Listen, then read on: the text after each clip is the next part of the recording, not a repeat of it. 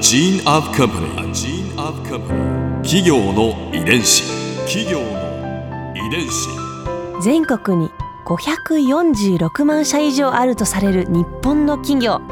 その企業の数だけ理念があり使命があり人間ドラマがありますこの番組ではさまざまな企業のトップや社員の方にお話を伺いながら成長する企業の DNA を解明していきます企業の遺伝子ナビゲーターは私はるかクリスティンと株式会社エイベック研究所代表の武田隆さんです。武田です。よろしくお願いします。さて今日は株式会社 JR 東日本ウォータービジネスの取締役営業本部長笹川俊成さんをお迎えしています。笹川さんよろしくお願いします。笹川です。よろしくお願いいたします。よろしくお願いします自販機でポスデータを取得できるんですよね、はい、ポスデータって何でしたっけ？ポスっていうのはですねあのいつ、はい、どこで何が買われたかっていう、まあ、一件ごとのあの販売データになるんです。今あのその販売データが年間で2億件ぐらい取れるんですね。でさらに、まあ、そのうちの、まあ、半分以上が、まあ、 Suica だとか PASMO の電子マネーで購入された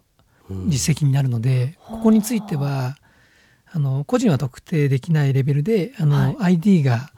この POS データについてくるんですよ。なので同じ人がこう繰り返し買ってるとかこの商品とこの商品をまあ併売してるみたいなところがまあ見えるようにはなってます。シングルソースというやつですね。そうですね。はい。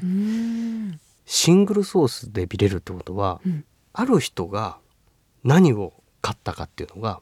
分かる。そのある人っていうのは個人は特定できないけれど。でも同じ人かどうかそうそうそうそう。普通だったら、うん、よく行きつけのおばちゃんが覚えるぐらいであこの人また来たってね覚えられるぐらいでなかなか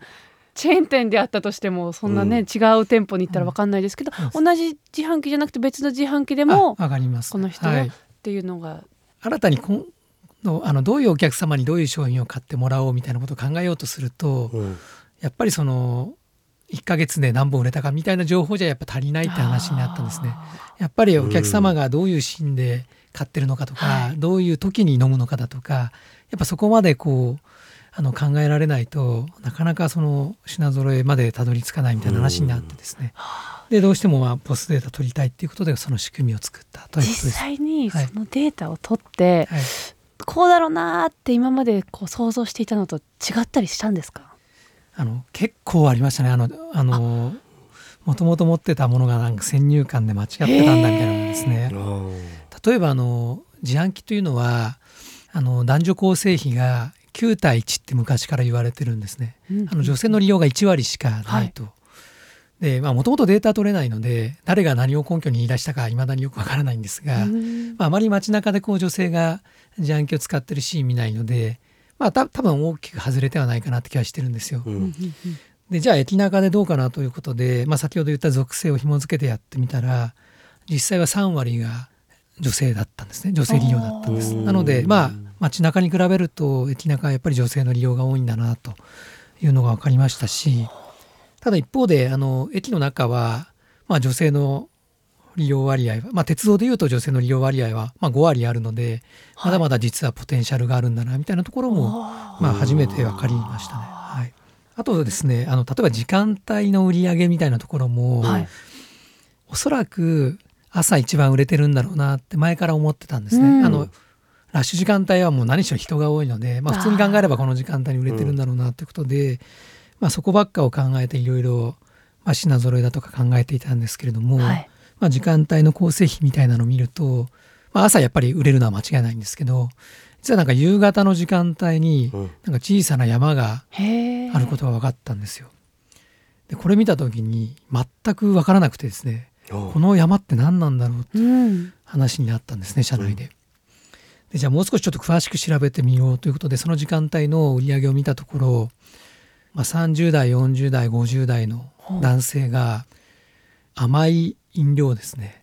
あの購入していることが分かったんですよ。疲れてるんですかね。そうですね。あの そうだろうね。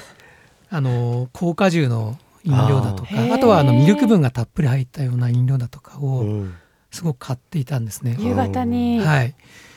でそれ見てですねあそういえば自分も買ってたなと思ってですね、うんあそうあまりこうデータを見るまではあの全然気づかなかったんですけど、うん初めてそこでまあそういった需要があるんだっていうのが明確に分かったんですね。なのであのそこに向けてですね、はい。あのその後こう甘みのある飲料あのまさにビジネスマンだとか、まあ、OL さんも含めてですけど、まあ、多い自販機にたくさん投入したところ、まあ、売り上げがポコッとその時間帯底上げされたみたいな、うん。まあ、そういった経験もあります。あの自販機、まあ、たくさん台数ありますけれどもひ一つの駅の中にも例えば東京駅とか上野駅でいうと、まあ、100台規模で自販機は実はついてたりするんですね。なので東京駅でくくると、はい。全部同じ商品でいいんじゃないかって話になるんですけどやっぱり一台一台見ると使われてる方へー。売り上げが全然違うんですよ。違えってことはう中の商品も違うんですか、ええすごい。いやそうなんだてっきり同じ駅だからどこ行っても ね全国。同じなんじゃないか全な国一緒なんじゃないかと、はい、実は一台一違台あの細かいところで変えてまして。うわーすごい。それもあの、まあ、1ヶ月に何回もし品揃えの交換だとかも実はしてますね。はい、えー、じゃあ毎朝同じ自販機で買ってたら時々ふとちょっとずつ変わっていることが。出たりすると思います。場所によっては、はい、お気に入りのがなくなっちゃうこともあるかもしれませんが 新しいお気に入りがまあ追加されることも多分あるかなと。企業の遺伝子。あと先ほどおっしゃってたはい。その女性がまあ9対1だと思ってたのが、まあ意外と7対3だったっていう、はい。女性の割合が思ったより多かったことって何かに影響したりしたんですか、そうですね。あの男女みたいな性別みたいなところでいろいろ分析してたんですがなんか容量の分析って今までしたことなかったんですね。うん。でサイズによってやっぱ買う人を買う時間帯が違うんじゃないかなというふうに考えて、うんあの実際分析してみたら、まあ、明確に入れてですね通常のペットボトル、まあ、大体500ミリぐらいなんですが、はいうんこの商品は朝男性が中心に購入されてるんですね。うんで小さいサイズになると午後に女性が購入されているんです。はい、なのでこれはきっと、まあ、女性にとってはやっぱり量的にも、まあ、小さいサイズぐらいがちょうどいいしまた持ち歩いて飲んだりもするのでまあ、大きいサイズではあの重いんだろうなというふうに考えまして、まあ、小さいサイズの飲料、まあ、積極的に今はあの投入をしています。はい。面白い。バッグにもね入りスポットそうですよね。は入っちゃいますもんねこうちっちゃいのだと。はい。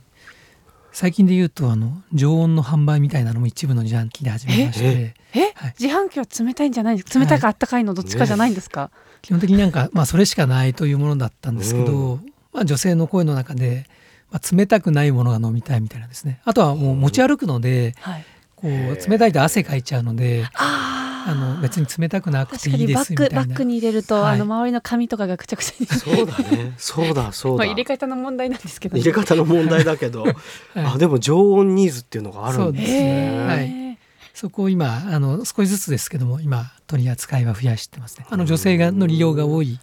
あの駅で増やしてます、なんか生き物みたいですね自販機が、うん、まあ、そうですね。かはい。可愛く見えてくるもんいやですか？可愛いですね。は い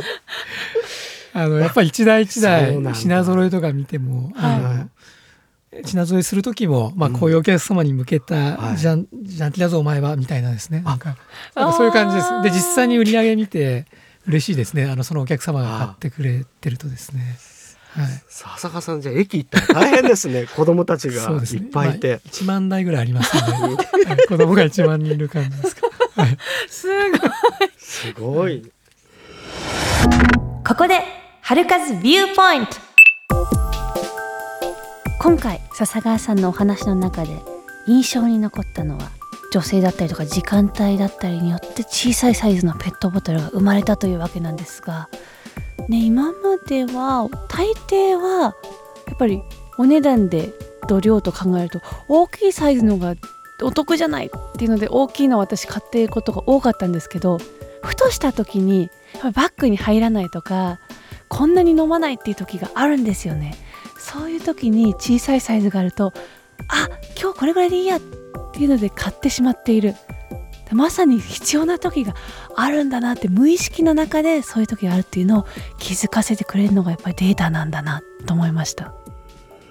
企業遺伝子。